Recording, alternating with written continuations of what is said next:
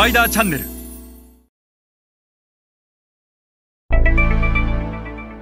皆さんこんにちは。スパイダーの森部です、えー、今日は商品を並べることと商品を選んでもらうことの違いについてお話しします、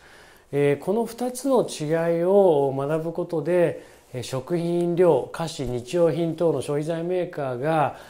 今アジアの市場で自分たちには何が足りていて何が足りていないのかその足りていない課題に対してどのような投資をしていけばいいのかということが明確になります。今日は商品を並べることと商品を選んでもらうことの違いについて一緒に学んでいきましょ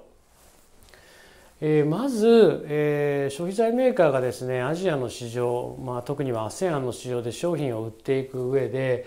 重要なのはいかにして自分たちの商品を並べられるかということになります。これは間口の話をしてます。私どもはストアカバレッジというふうに呼んでますがいわゆる横軸いかに多くのストアストアに並べられるか間口に並べられるかもっと言えば店舗に並べられるかというこの横軸の話ですねこれがストアカバレッジこれを実現できるかということが消費財メーカーには大変重要になってくる。これはですね MT だけではダメだし TT も含めてどれだけのストアカバレッジを取れるか。なぜ MT だけじゃダメかというと ASEAN の MT の絶対数は限られているから。圧倒的に多いのは数十万点数百万点存在する TT であるので MTTT 含めてストアカバレッジをどれだけ伸ばせるかと。これはチャンネルへの投資なんですね。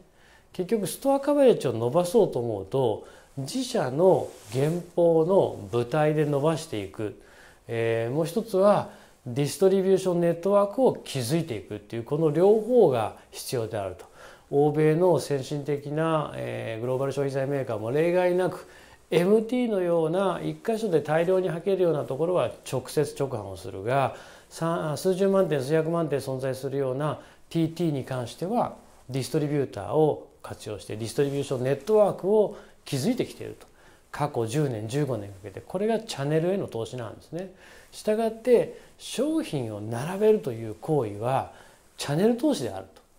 一方で並べた商品をどうやって消費者に選ばせるかと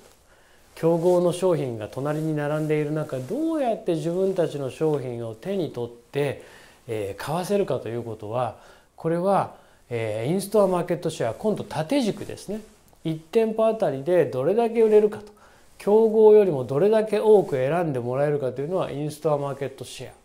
これはもうプロモーションへの投資でしかないと。チャンネルでできることはストアカバレッジがメイン、えー、インストアマーケットシェアを上げようと思うとやはりメーカーはプロモーションへの投資をしっかりやらないといけない。そしてプロモーションへの投資なくして、え選ばれないがいくらプロモーションに投資をしてもチャンネルがなければプロモーションは砂漠に水をまくようなことになってしまうのでこの2つは消費者メーカーにとってアジア ASEAN 市場では絶対的に重要であり、えー、少しチャンネルへの投資を先行しながらほぼ同時にプロモーションの投資をやっていかないとなかなか大きなシェアは取れないというのがアジアの市場です。それでは皆さんまた次回お会いいたしましょう。